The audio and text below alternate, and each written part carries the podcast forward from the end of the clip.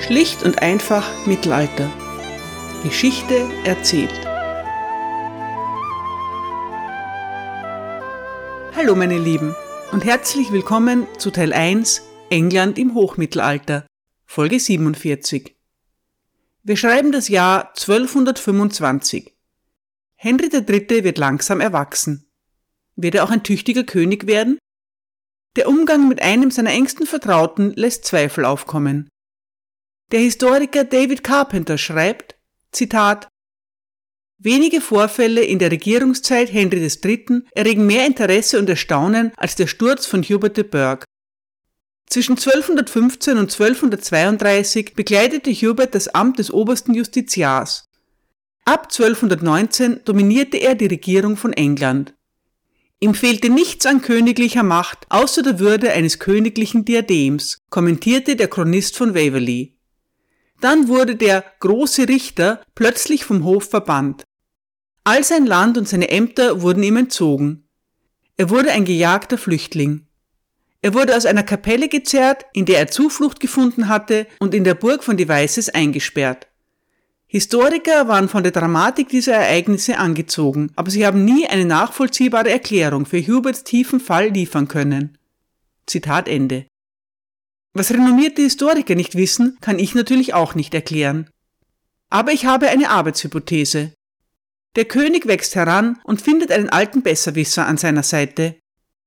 Der alte Besserwisser will nicht Krieg führen und viel Geld nimmt er auch nicht ein.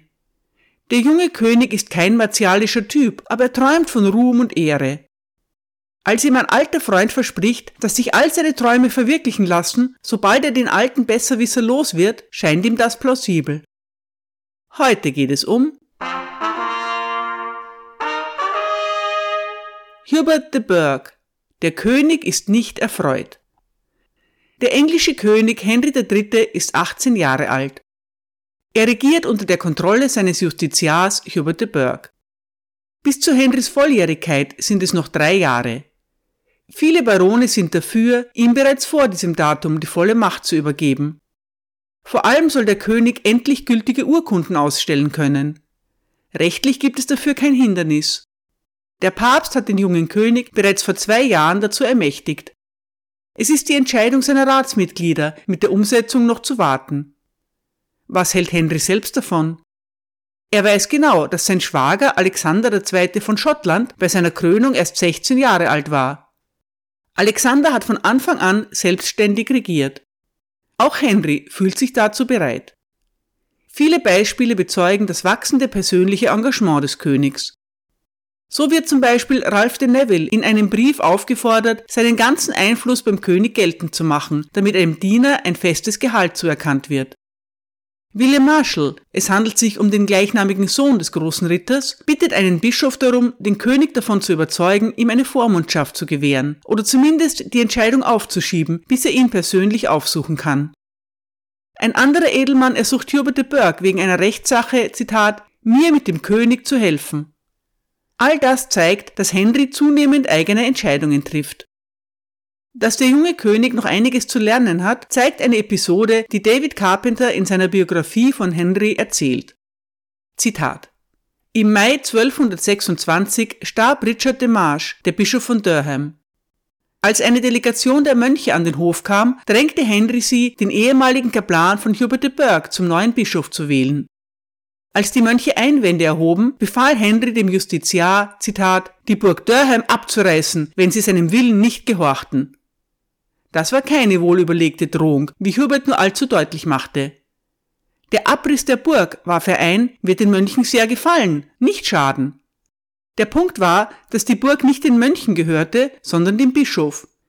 Wie zukünftig noch öfter mussten Henrys Minister ihn vor stürmischen und unüberlegten Befehlen und Initiativen abbringen. Zitat Ende. Frankreich bereitet dem jungen König schwere Probleme. Das Poitou ist nahezu kampflos an Louis VIII. gefallen. Dass dort Henrys Mutter Isabella und ihr Mann Hugh de Lusignan regieren, war ihm keine Hilfe. Die beiden versuchen ihre eigenen Interessen zu wahren. England bleibt in Frankreich nur noch die Gascogne. Wenigstens die soll gehalten werden. Die Gascogne ist die Küstenregion im Südwesten Frankreichs. Sie wird im Norden von den Flüssen Garonne und Dordogne und im Süden von dem spanischen Königreich Navarra begrenzt. Die beiden wichtigsten Städte sind Bordeaux und Bayonne. Die Gascogne ist nicht sehr groß, aber wirtschaftlich stark. Vor allem wird rund um Bordeaux köstlicher Wein produziert. Darauf wollen Englands Edelleute nicht verzichten. Das Interesse ist gegenseitig. Die Winzer der Gascogne wollen ebenso wenig auf ihre immer durstigen englischen Kunden verzichten. Hubert de Burgh tut alles, um Bordeaux loyal zu halten. Er erlässt der Stadt die Steuern für vier Jahre, damit sie ihre Befestigungen erweitern kann. Außerdem gibt er Bordeaux kommunale Rechte und das Privileg, einen eigenen Bürgermeister zu wählen. Aber auch eine Präsenz vor Ort erscheint notwendig.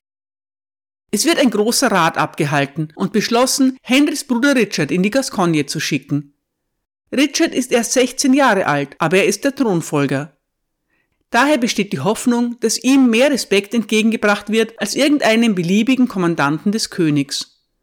Also schlägt Henry seinen kleinen Bruder zum Ritter, macht ihn zum Earl of Cornwall und ernennt ihn optimistisch zum Grafen des Poitou.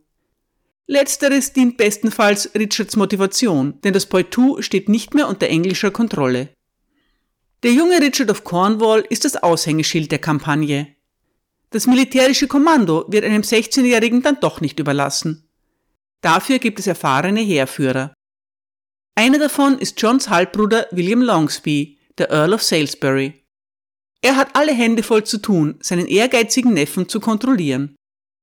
Es gelingt tatsächlich, die Gascogne zu halten. Sie wird für mehr als 200 Jahre unter englischer Herrschaft bleiben. Der Nachschub guten Weins ist gesichert. Auf dem Heimweg wird William Longsby wochenlang aufgehalten. Als er endlich nach England zurückkehrt, muss er konsterniert feststellen, dass Hubert de Burgh ihn für tot erklärt hat. Und nicht nur das. Hubert hat König Henry dazu gedrängt, seinen Neffen mit der vermeintlichen Witwe des Earl of Salisbury zu verheiraten. Eine tolle Geschichte, und sie wird noch besser.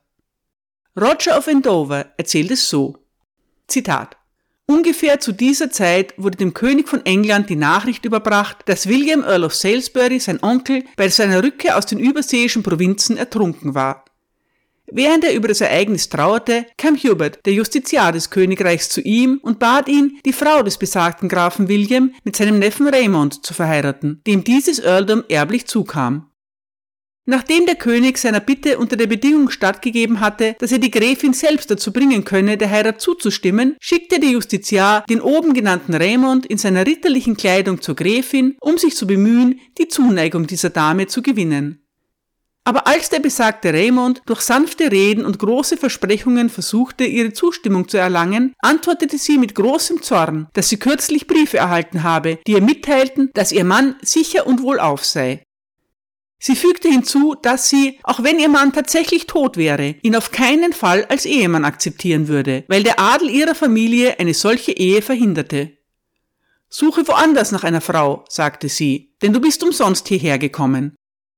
Als Raymond diese Antwort erhielt, ging er verwirrt davon.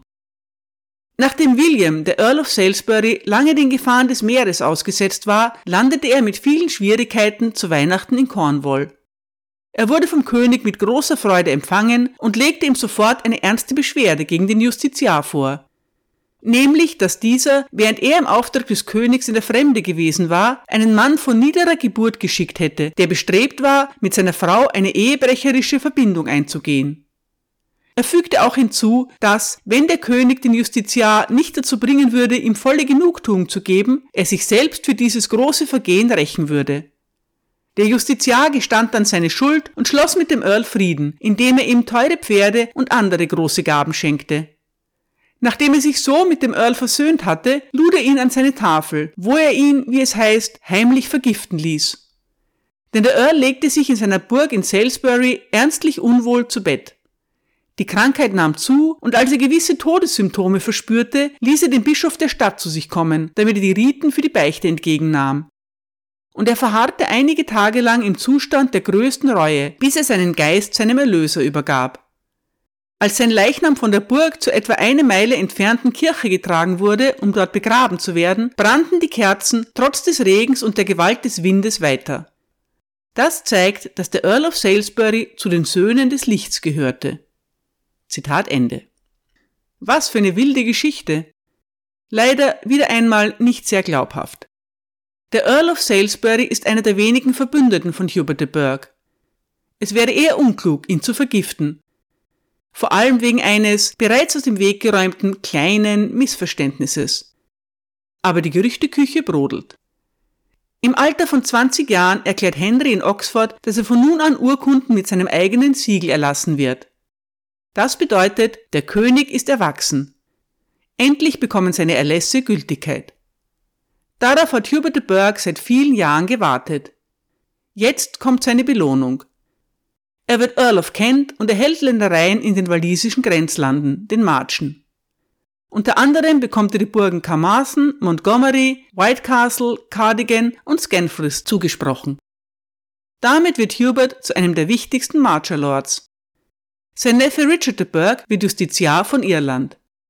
Die irischen de Burghs entwickeln sich in Folge zum mächtigsten Zweig der Familie. Richard de Burghs Urenkelin wird die Frau des legendären schottischen Königs Robert de Bruce. Dass Hubert zum Earl of Kent ernannt wird, verdankt er nicht zuletzt seiner Frau. Hubert ist mit einer Schwester des schottischen Königs verheiratet. Einen einfachen Baron zu heiraten war ein gewaltiger sozialer Abstieg für die edle Dame. Es ist anzunehmen, dass ihr zugesagt wurde, dass ihr Gatte bei erster Gelegenheit einen besseren Titel erhalten wird. Das sieht man auch daran, dass alle mit dem Earldom verbundenen Ländereien nur an Kinder aus der aktuellen Ehe übergehen können. Hubert Sohn aus erster Ehe wird als Erbe des Titels ausgeschlossen. Unterdessen verschwinden die altgedienten Magnaten Englands, die Henrys Kindheit dominiert haben. Über den Tod des Earl of Salisbury habe ich bereits berichtet. Hughes größter Widersacher, Peter de Roche, der Bischof von Winchester, mag den Triumph seines Konkurrenten nicht mit ansehen. Er begibt sich auf Kreuzzug und besucht den deutschen Kaiser Friedrich II. sowie den Papst. Und dann stirbt auch noch Stephen Langton, der streitbare Bischof von Canterbury. Von den alten Haudegen ist außer William de Burgh nur mehr der mächtige Earl of Chester in England. Der Tod von Stephen Langton löst eine kleine Krise aus die Mönche von Canterbury sind in den vergangenen 20 Jahren nicht klüger oder diplomatischer geworden. Sie wählen ohne Rücksprache mit dem König einen Nachfolger, einen Mann namens Walter of Wincham. Sowohl Henry als auch Walter wenden sich an den Papst. Walter hat aber schlechte Karten, denn der Papst braucht Geld und will König Henry nicht verärgern. Darren Baker berichtet, Zitat, das Einzige, was Papst Gregory hören wollte, war, ob Henry vorhatte, Einwände zu erheben, wenn die Kirchen Englands ein Zehntel ihrer Einnahmen an seine Kreuzzugskasse spendeten. Als ihm versichert wurde, dass er es nicht tun würde, stimmte Gregory zu, dass Walter gehen musste. Er konnte aber nicht einfach auf Wunsch des Königs eine freie Wahl annullieren. Stattdessen ordnete er für Walter einen Test der Heiligen Schrift an, dem Kandidaten wie er von einem Kardinalsrat unterzogen wurden. Die Fragen waren normalerweise Routinefragen, aber plötzlich sah sich Volta drei Kardinälen gegenüber, die ihn den zweideutigsten und strengsten Unsinn fragten. Etwa, ob Jesus im Fleisch in die Hölle hinabgestiegen sei oder nicht. Wir wissen nicht, welche Antworten der Mönch gab, nur dass sie unbefriedigend waren. Er wurde als nutzlos angesehen und Gregory annullierte seine Ernennung. Henrys Kandidat, der Gelehrte Richard Grant aus Lincoln, wurde dann ohne Wahl und Formalitäten zum Erzbischof ernannt. Zitat Ende. Nun, da Henry selbstständig agiert, muss sich jeder, der Rechte oder Ländereien des Königs hält, seinen Anspruch bestätigen lassen. Dafür sind natürlich Gebühren fällig. Es handelt sich um einen bequemen Weg, zu etwas Geld zu kommen. Alles wird akribisch in den sogenannten Fine Rolls vermerkt. Heute ist eine Fein eine Geldbuße. Im Mittelalter war es die Gebühr für königliche Konzessionen aller Art. Für die echten Fanatiker unter euch. Es gibt seit einigen Jahren ein Projekt, welches die Fine Rolls von Henry III. für jedermann online zugänglich macht. Dort wird sogar eine Fine of the Month präsentiert. Ihr findet den Link in den Show Notes. Ich habe exemplarisch drei Einträge aus den Fine Rolls ausgewählt. Sie zeigen, womit ein mittelalterlicher König und seine Verwalter sich tagtäglich herumschlagen müssen. Zitat. Erstens. Für den Abt von Crowland.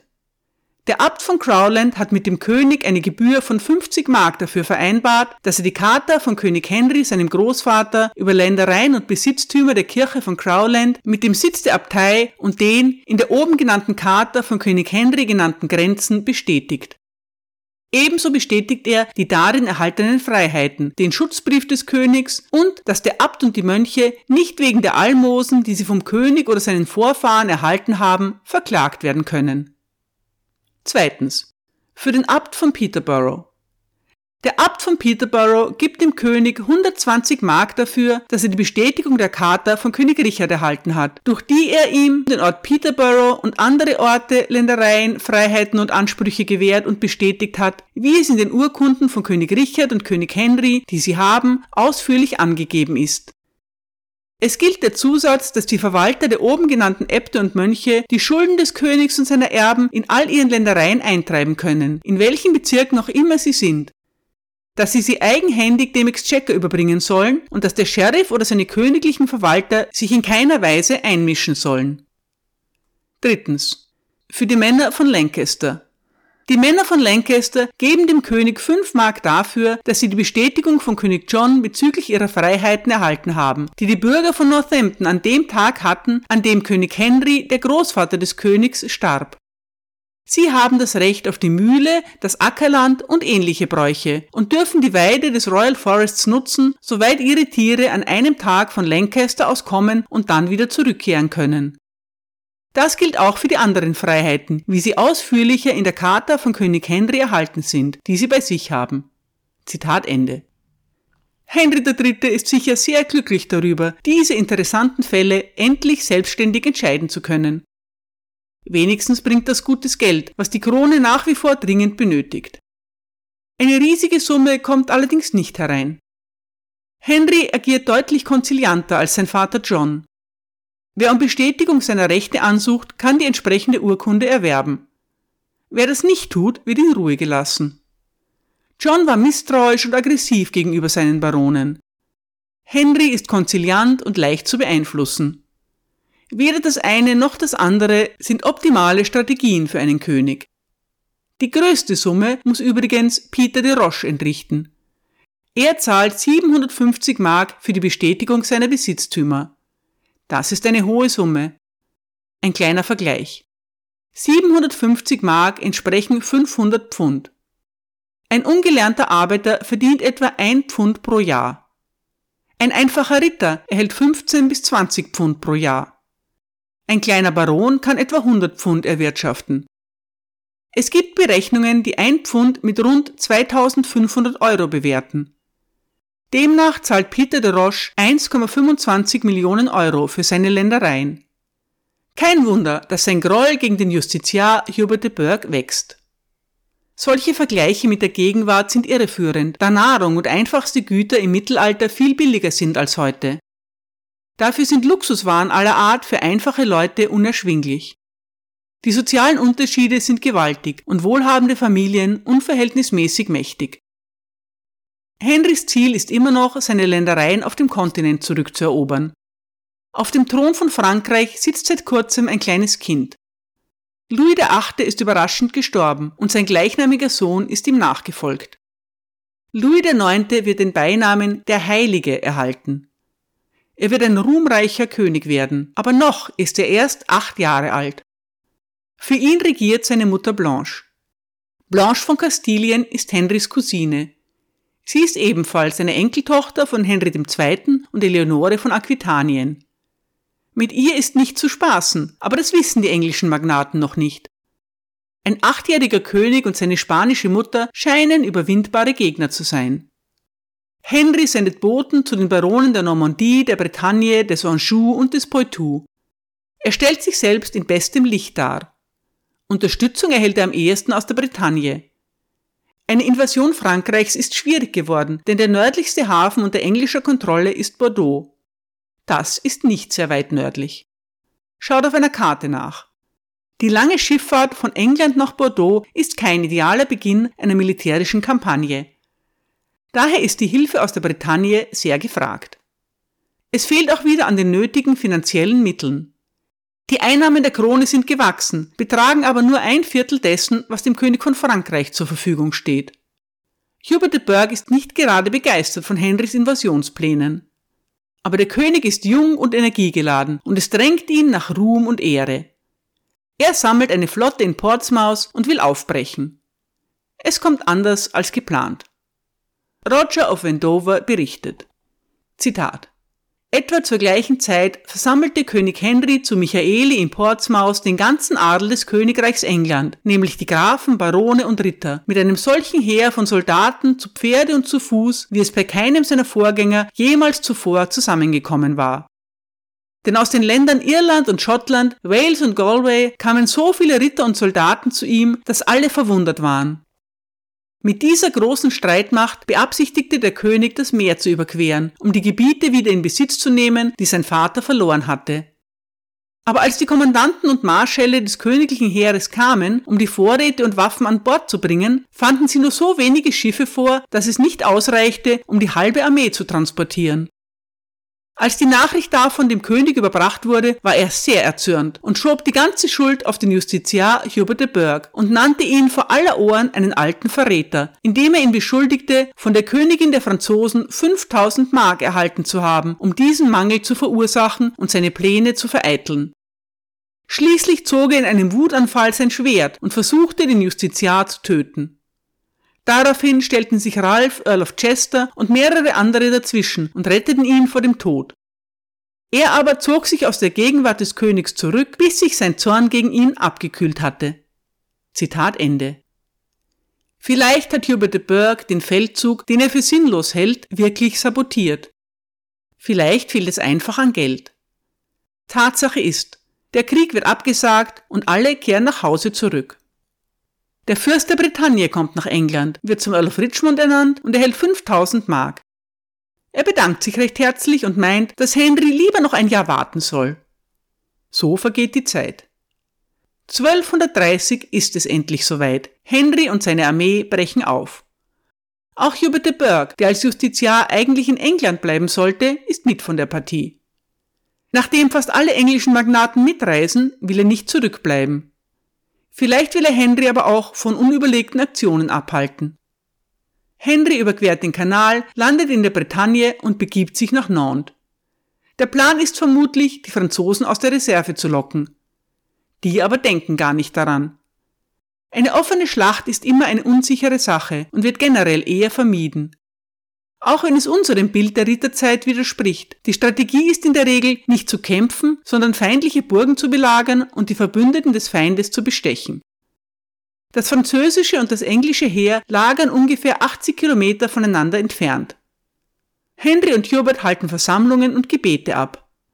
König Louis und seine Mutter Blanche tun dasselbe. Dann wird es etwas seltsam. Ein Teil der französischen Armee kehrt nach Hause zurück, weil ihre Verträge auslaufen. Henry hat freie Bahn und wendet sich nach Süden. Er belagert Mirbeau, erobert es und reist in die Gascogne. Der Rest der französischen Truppen sitzt in Angers. Verwundert hören ihre Kommandeure sich Berichte davon an, wie Henry sich in Bordeaux huldigen lässt. Nur eine Woche später marschiert er zurück nach Nantes. Dort bleibt er eine Weile bei seinen bretonischen Freunden. Dann kehrt er nach England zurück. Auch recht, denken sich die Franzosen. Bei Roger of Wendover hört sich das Ganze so an. Zitat. Danach marschierte der König von England auf Anraten von Hubert de Burgh aus der Bretagne mit seiner Armee durch Anjou und kam in Poitou an. Von dieser Provinz aus ging er in die Gascogne, wo er die Huldigungen des Volkes erhielt und nachdem er die Vorkehrungen für die Sicherheit dieser Provinz getroffen hatte, kehrte er ins Poitou zurück, wo er die Huldigungen einer großen Anzahl von Einwohnern erhielt. Bei dieser Expedition belagerte der König die Burg von Mirbeau und dank der lobenswerten Tapferkeit der Engländer, die heftige und fortgesetzte Angriffe aufrechterhielten, zwang er die Belagerten, sich zu ergeben und reiste dann ab, wobei er sie als Gefangene mitnahm. Der König von England lagerte dann die ganze Zeit mit seiner Armee in der Stadt Nantes und tat nichts, außer sein Geld auszugeben. Da Hubert, der Justiziar des Königs, es ihnen nicht gestattete, gegen den Feind zu kämpfen, gaben sich auch die Grafen und Barone Unterhaltungen hin, wie es bei den Engländern üblich war. Sie widmeten sich abwechselnd dem Essen und Trinken, als ob es Weihnachten wäre. und die Armen unter ihnen verkauften ihre Pferde und Waffen, so dass sie von diesem Augenblick an ein elendes Leben führten. Endlich, nachdem der König alle notwendigen Vorkehrungen für das Land getroffen hatte, ließ er dort 100 Ritter und 1000 Söldner unter dem Kommando des Earl of Chester zurück. Er selbst bestieg das Schiff und nachdem er vielen Gefahren ausgesetzt war, landete er in Portsmouth, wo zahlreiche seiner Untertanen kamen, um ihm mit diversen Geschenken ihre Ehrerbietung zu erweisen. Zitat Ende. Dem Fürsten der Bretagne bleibt nichts anderes übrig, als mit den Franzosen Frieden zu schließen. Es ist keine Niederlage für die Engländer. Aber so ein sinnloser Flop eines teuren Feldzugs ist nicht viel besser als eine Niederlage. Außerdem ist es peinlich. Henry ist wütend auf Hubert de Burgh. Er macht dessen zögerliche Haltung für den Misserfolg verantwortlich. Die Aussichten der Engländer waren von Anfang an schlecht.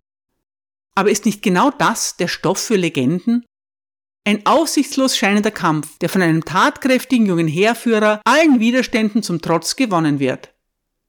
Davon, dass das utopisch und er zwar ein junger, aber sicher kein tatkräftiger Heerführer ist, will Henry nichts wissen. Und selbst wenn sich wundersamerweise ein Erfolg eingestellt hätte, wie ginge es weiter? Wie sollen mögliche Eroberungen gehalten werden? Henrys Vorgänger, sein Großvater, Onkel und Vater haben sich für den Erhalt des Angewinischen Reiches aufgerieben. Es war ein ständiger Kampf und er war letzten Endes umsonst. Hubert de Burgh erinnert sich noch an diese schweren Zeiten, Henry III. nicht.